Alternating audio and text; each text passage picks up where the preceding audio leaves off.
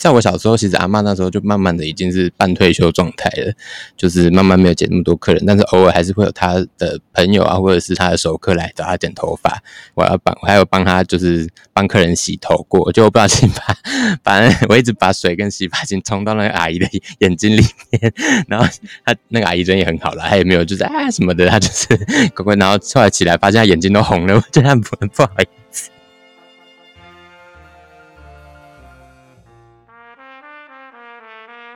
迎收听有点熟游击广播电台。今天我们游击的地点是空总台湾当代文化实验场。那我们接下来要访问的两位来宾，我们先请这两位来宾自我介绍一下。嗯哈喽，我是 Miki。大家好，我是 Luan。因为我小时候也住过国宅，然后那边的话也是有一些军人，听起来也是有这那么一点点熟悉的感觉。呃，印象比较深刻的应该是就是。呃，从事公务员工作，然后后来退休之后开始做一些园艺工作的阿伯。然后因为就是我也是在农村长大，就是这样子的田园生活，觉得很憧憬。因为现在自己虽然也在都市生活，就会觉得就是有机会就是回老家或是亲近大自然的时候，就会觉得这样子的感觉很舒服。你们生命当中有经历过搬家的这个时刻吗？那在搬家的过程当中，有没有什么东西是你？不管搬家几次，你觉得这个东西我一定要带走的？当我小时候第一次搬家的时候呢，我就觉得我的布娃娃一定要带在身上。但是呢，当我搬到新家之后，那布娃娃就再也没有被拿出来过，它就一直收在呃，可能是衣柜或者是某个地方的深处。第二次搬家的时候呢，我觉得所有的书都要带走。当然也有很多啊，就搬到新家之后呢，就放在书柜的最上层，然后到现在呢，可能上面有很多的灰尘，我到现在也没有拿出来看过。那我想下一次搬家的时候，可能就没有什么是一定要带走的了。布娃娃的话，是我从很小的时候就在玩的一个娃娃。它长什么样？它长什么样子呢？它是一个南瓜，然后有南瓜形，然后有人形的那一种娃娃。书籍的话呢，是从小会从小就在翻的那一种，有点像是百科全书的东西，然后还有一些是故事书，当然还有一些可能就是比较跟课业相关的东西，还有一些是我自己的兴趣这样子。小时候搬家的经验，应该就是大概国中的时候，就是搬了家，但是因为搬家的地点就是距离的非常近，带走的东西大概就是把家里的东西全部都搬过去，然后那时候就是什么都想带嘛，因为后来就是可能搬到都市生活，就会觉得。呃，好像没有什么是一定要带走的。那后来觉得一定要带走的东西，可能就是跟家人相处的一些回忆啊，那就是可能带一些照片啊。现在就觉得说，其实这些东西后来就觉得就电子化就好了，所以后来就觉得一定要带走的，可能就是硬碟吧，就是比较好保存这样子。嗯，你们有什么东西是一生最后一次搬家，我一定要带走的？一定要带走就是我的食谱，就是 如果有机会还可以继续做的话。哪一类的食谱？嗯，就是可能会有一些，就是自己现在比较感兴趣的一些中西融合的，就是一些食谱。然后或者是说，就是会记录一些家里会常做的家常菜啊，就是可能妈妈留下来的一些菜谱，然后也比较常做给家人，然后家人喜欢那些菜，然后后来就会变成是我自己会常做的像拿手菜的感觉。那这样反过来说，有没有什么样的东西是你觉得哦，我要留下来？给后面的人，以及还记得我的这些人，我的想法是尽可能多留一点东西下来，然后想要的人就自己去带走，有点像是就是我把我的宝藏都藏在那里，大家就自己去拿吧那种概念。但是我可能也是没有留下什么有价值的东西，或者是大家其实不太喜欢那些东西，所以我也不确定未来会怎么样。我我收藏的东西。每过一阵子就会换一批，所以我也不确定我到最后会收藏什么。我常常把我就是收藏的东西丢掉，然后再换一批新的，就是完全不一样的东西来收。嗯，一定会留给。就是后人的，应该就是我现在收集了大量的食谱书，对，因为就是为了要煮出就是自己喜欢的，然后家人也会喜欢的，所以收集了大量的食谱吧。然后就是可能会挑选一些觉得真的是经典的书籍，然后会留给就是其他人。那我就带走我自己要的就好了。对对对。哦，所以你不带走经典的，就是已经变成自己的食谱的时候，我就就是会有一个自己的食谱这样子。哦、对，那剩下来就是我已经看完了，就留给你们吧，这样子。Hello，你好，你好，你好，我是今天的主持人凯特，请问您怎么称呼呢？呃，叫我 Kevin 就好了。Kevin，Kevin Kevin, 是哪里人？台中，台中来的。我在台北读书。哦、读什么科系啊？广告。广告。对对对。好。Kevin 今天来到我们的展览里面，嗯、然后有大致听过一下我们一些展览的故事。你你有觉得你有跟哪些故事特别觉得哎、嗯、有点熟？熟悉是海，但我有其中有一个展场是理发厅的一个阿姨的故事。然后因为我的阿嬷她就是做理发厅的，她以前就是在南投的。竹山就那种小巷，也是在小乡村里面的理发厅。这样，我小时候回阿妈家，就是一样会有那个椅理发的厅的椅子啊，然后我会拿它剪刀起来乱玩什么的。所以其实我对就是那个那个展场蛮有共鸣的。所以你小时候会去阿妈的理发厅玩吗？对啊，有时候会会去。我还记得，就是那时候，因为在我小时候，其实阿嬷那时候就慢慢的已经是半退休状态了，就是慢慢没有剪那么多客人，但是偶尔还是会有她的朋友啊，或者是她的熟客来找她剪头发。我要帮，我还有帮他，就是帮客人洗头过，就我不小心把，反正我一直把水跟洗发精冲到那个阿姨的眼睛里面，然后他那个阿姨人也很好了，她也没有就是啊什么的，她就是乖乖，然后后来起来发现她眼睛都红了，我觉得很不好意思。而且可能是看你太小，不敢对你太凶。他一定是就是忍强忍着伤痛，然后 强忍着眼睛想要想要骂脏话的冲动吧。但是谢谢阿姨，就是现在也很久没看到她，真谢谢她。对啊，嗯，因为我很久才偶尔才会去一次，可能一个月会去两次吧。然后就是会对一直对。就是阿嬷在做的事情很好奇，因为平常平常不会接触到发廊或是那种理发工、理发师、理发厅的那种环境。因为我去剪头发都是在从小孩就是在比较现代那种，就是什么曼都啊之类，这可以讲吗？品牌可以讲，对，就比较现代化曼都之类的，就是 salon 剪头发。但我就没有接触过这种比较传统的理发厅，就还会有蓝色、红色那个跑那个灯那边转转转那种，所以就一直有一个。很好奇，所以常常回去都会想说阿妈在干嘛，然后看阿嬷在那边调什么烫头发的药水啊，染头发的药水什么的，就觉得哦，好酷哦。对啊，就是一直很好奇这样。你那个时候几岁？阿妈几岁？那我那时候那时候还就大概大班小一、小二那几年。对对对，那那时候阿妈可能六五快六十六十上下吧，因为她现在也是七十几这样，所以应该差不多算回去是六十上下。你是从台中来到台北读书，嗯、搬家的过程当中啊，有没有什么样子的东西是你觉得呃，你一定会带走？比较像是家具类的吗？还是就随便都可以？随便都可以，因为一定会拿就是手机跟钱包，这是这是我不管走到哪里，手机绝对不能掉，然后还有钱包。那除了这种比较 肤浅的东西，我觉得我想一下哦，呃啊，我有一台，因为我就是对。居家环境、居家空间蛮重视的人，然后我很重视一个氛围，所以我有一我一定会带的就是蜡烛，就香氛类的香氛蜡烛，哦、或者是那种香氛机，因为我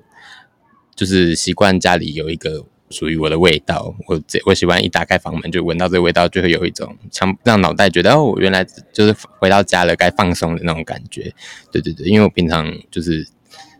不是一个给自己压力。蛮大的人，就是我也想要把事情都做好，像作业啊或者工作都是。然后就是有一阵上大学之后啦，对，然后有一阵子就是因为回家之后还是在赶工作啊、赶报告什么的，然后就是没有适当的休息，所以有一阵子身体很不好。后来就对强迫自己，就是要提醒自己说，回到家就是好好放松，那些工作都放在外面这样。所以我。就一直在想说有什么方法可以就是提醒我自己，那就觉得哎、因为香氛它是就是很快速能扩散，而且它可以充斥在你房间的每个角落。对对对，你一打开门就会察觉到它的存在。我想说，哦，那这个用香氛来提醒我自己应该还不错。这样，所以我所以那个香氛的味道是你自己去调出来的味道吗？还是是你固定用某一种味道？有，有，就是我呃高中那时候。对对，就是一直在准备考试的时候，那时候我去一个那种工香香氛工作室嘛，就是它就是可以给你自己调，它有很多种，可能一百多种味道，然后你自己调可以调出自己的香，属于自己的香味这样。嗯，但是因为后来那个工作室倒闭了，就是然后我也没有记，就是那时候。呃，因为它的配方是你就是你调第一次之后，它会帮你记录在电脑里面，所以你之后只要去买，就报你的名字跟电话，你就可以买到一模一样的，它就可以自动帮你调，你不用自己记。可是因为，所以我就没有自己记那些比例啊，什么什么什么加什么之类的，就它倒掉之后我也忘记，所以我再也找不出那味道了啦。对啊，但是后来就有找到新的替代品，这样。有一天我们都一定会离开人间，嗯，所以有什么样子的东西是你希望它也跟着你一起离开的？嗯，讲我妈会不会太恐怖？不会不会，就是因为我就是跟我妈妈感情很好，就是因为从小就是家里有一些小家庭变故啦，所以就是我跟妈妈相依为命这样。那时候对，但当然现在有就是一个新的就是家庭这样，但小时候就是我跟妈妈相依为命，然后所以我跟她就是很无话不说，我们就真的像好朋友那样，就是。呃，可能我连我身边最好的朋友有一些事情我都不会跟他们讲，但我会跟我妈妈讲这样。但我有时候这样讲，我都很怕别人会不会觉得我是妈宝还是什么的。就是，但其实我不是哦，我其实就是只是跟妈妈感情很好，然后会就是我不会看到她，然后不知道跟她讲什么。因为我我本来一直以为就是大家家庭的相处模式应该都是这样，因为我自己就是这样，就是觉得诶没有什么话不能讲，然后就像好朋友这样。就我跟妈妈也会斗嘴啊什么的。但是我后来就是可能上高中、上大学之后，就是跟同学聊到这个，他们就是说都不知道跟爸妈聊什么，或者是看电视就很尴尬，就广告时间就大家都一片沉默这样。然后我想说怎么会这样？对，所以原来才发现说啊，原来不是 大家都是像我们家，像我跟我妈妈这样。对对对，那呃，其实我有一直在想说，如果哪一天他先离开了，或者我先离开了，如果剩下对方一个人的话怎么办？因为呃，他对我来说真的是一个很大的心灵上的支柱的支撑，就是 有时候真的很累的时候，有时候真的很觉得很无助的时候，就会想到他，然后会觉得说，嗯，我要撑过去，然后我要我要让妈妈就是为我感到骄傲，或者是或者是呃，让他对让他骄傲这样，然后所以我会很多次我都是这样子，然后硬撑过去的，真的就是因为是他。但是我都没有跟他讲过啦，对对对，但是就是或者是我有时候真的有一些不知道怎么办的时候，因为毕竟他还是也是长辈嘛，他也多活了我快三十年，对，所以很多事情我也会问他的意见，然后他也总是能给我就最适合我的方法来解决问题，对，所以我好了，但我还是希望如果哪一天我 如果是我先走的话，他还是活久一点好了，但是我就希望他是能够就是是在我。离开之后，我的时候还能一直陪着我。嗯嗯嗯。那如果说有一天你离开的时候，你会想要留下什么东西给别人？可能是我的照片吧，就是因为对，因为我有很多照片，然后就是能够提醒他们说，曾经我存在在这个世界上过吗？因为我也有时候会在想说。人走了之后，到底会留下什么东西？就是我走了之后，会其他人会记得我吗？要就是或许有没有什么方法能够留下一些东西让他们记得我？然后就想，留下照片，感觉算是最直接的、最直觉的方式吧。因为毕竟你看到他，就想到哦，就是是他诶，这样就毕竟还是比较有存在感一点的东西。因为我也曾经写过，我也有。有时候会写日记，对对对，所以我之前也想过说，那如果把日记留给其他人呢？但后来想说，谁要看日记啊？那么多字，然后而且我字很丑，然后而且你看到日记也不见得能够马上联想到，像我现在可能回去翻。就是小时候就家家里的就是书柜，然后翻出一些什么毕业纪念册那种国小的，我有时候看他的名字都会想不起来，如果没有附照片的话，所以我觉得还是直接 附照片最，就让大家提醒一下说，哎、他我曾经活着哦，这是你们的身边的人这样，对，应该是照片吧，其他也没什么好留的，啊，就是有价值的东西就分一分啦，就是大家分一分，随便，反正我也带带不走啊，对啊，然后但我希望大家，我的朋友们跟我的家人，就是。大家可以各自拿一张我的照片之类的，或者啊，现在很方便啦，用电子档，就是我会就是拜托我弟或者谁帮我寄一下，就是每个人一人一张我的生活照。大家说哦，他曾经对，就是你自己开个云端硬对对对，然后把照片上传，印出 QR code 在我的葬礼上面，那大家记得扫哦，然后大家去扫，发现都是我的生活集锦这样。对啊，本来 就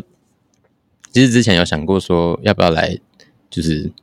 传一些影片到 YouTube 上面之类的，因为就是本来一直都觉得在 YouTube 上面就是影片创作者，就是感觉像是一种生存的手段。就是一个工作啦，对我就是我之前这样想的，就会觉得，或者是像呃，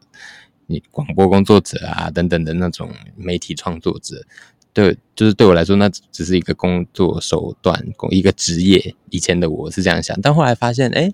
其实可以透过这种方式，慢慢的把自己的生活一点一滴的留存起来，因为在网络上面基本上是不会不见，除非就是没有意外的话啦，基本上就是一直在那边。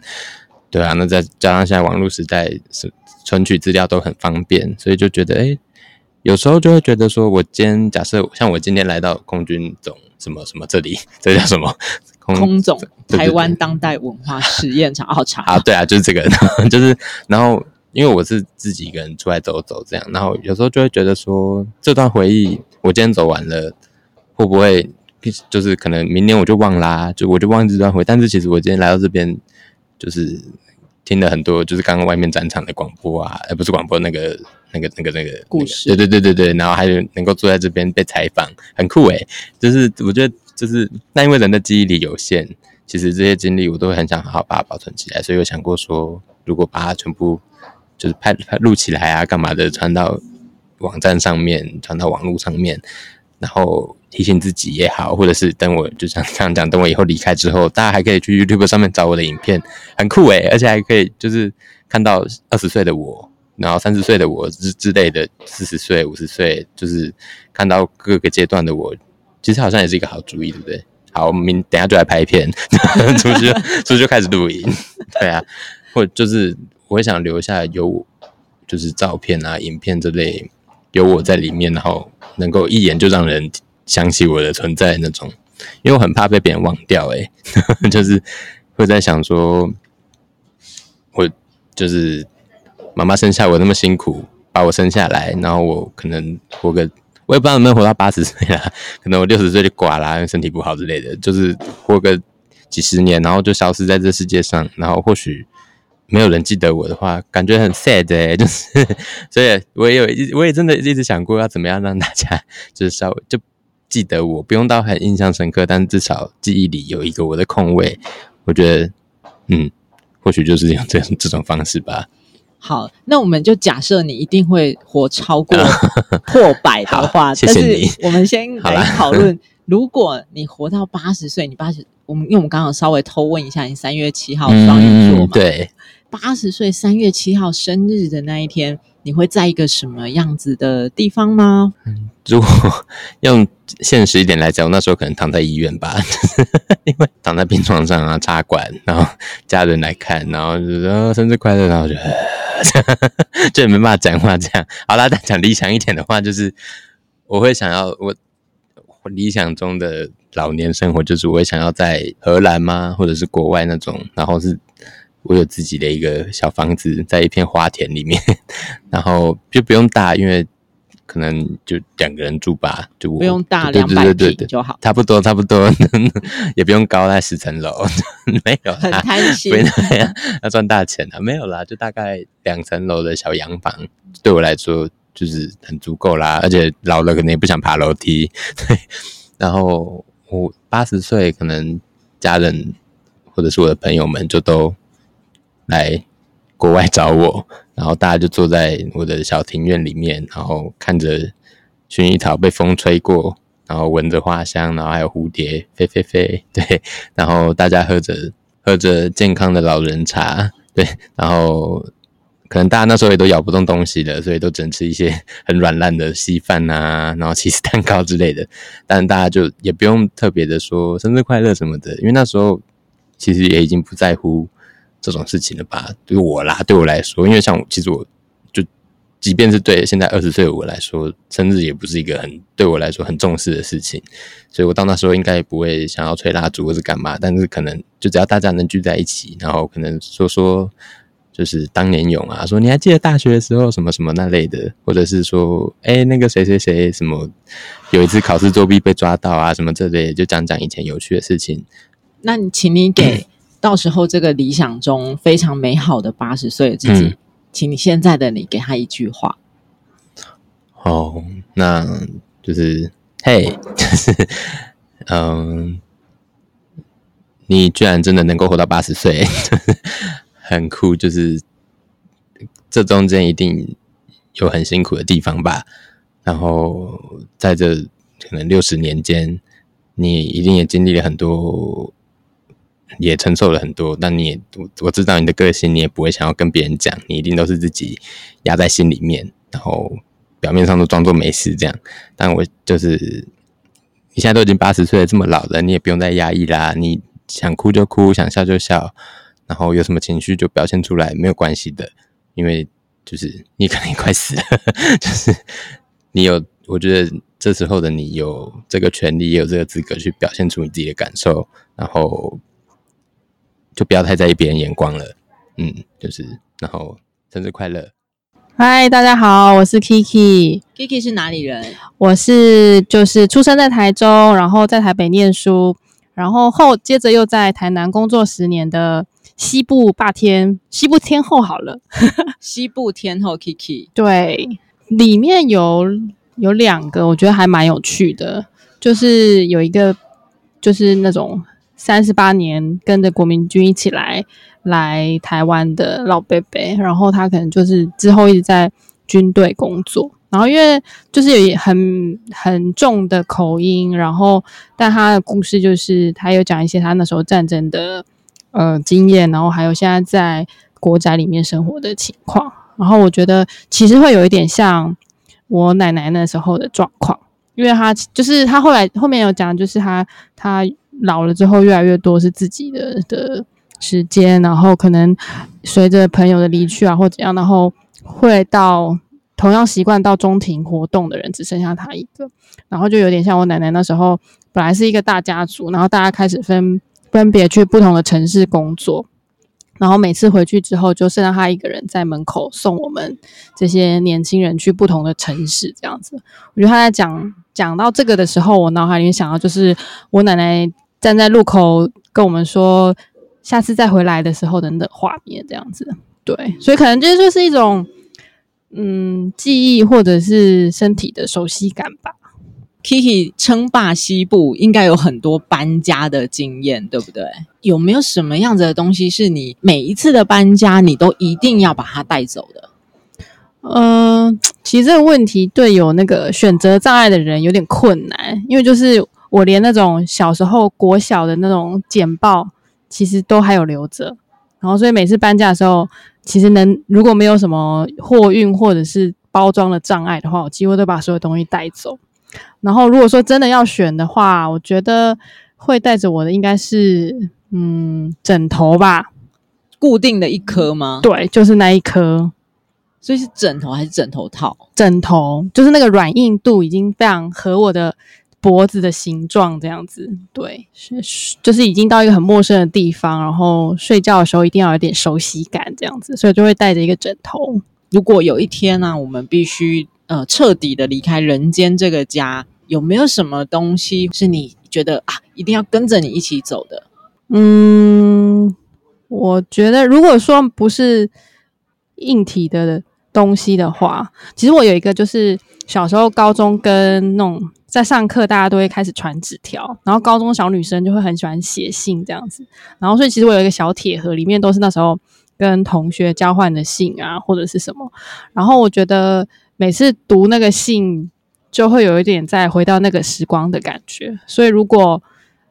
如果想要带走的话，可能就是那种那些可以一些小故事吧，就是一些小抄或者是信这样子。对，其实我觉得我还蛮少女心的这样。那有什么东西是少女心？觉得好啦，这个分享给你们，我你觉得可以留下来给后面的人，或者是你身旁的人的？我觉得应该就是。工作的相关东西吧，我觉得就是姐也是做过一些事情啊，你可以参考看看有没有用这样。然后，但是我就是走了之后，你也不用跟着我走，你就留在这世界上就好了这样。可是工作的东西，你确定有人想要承接吗？嗯，总是一些前人的汗水，应该还是有点用吧。就是好歹也是一些笔记，或者是嗯、呃，可能一些成果啊之类的。好，我们希望所有的 Kiki 未来的以后的前同事 都能够欢喜心迎迎接 Kiki 留下来的这个工作的血泪，这样一定要给我留下来，我会做不定时的检查，不然我就在梦里找你们哦。好，八十岁生日的那一天，或是八十岁的那一年，到时候的你应该是一个什么样子的人？八十岁也就大概是。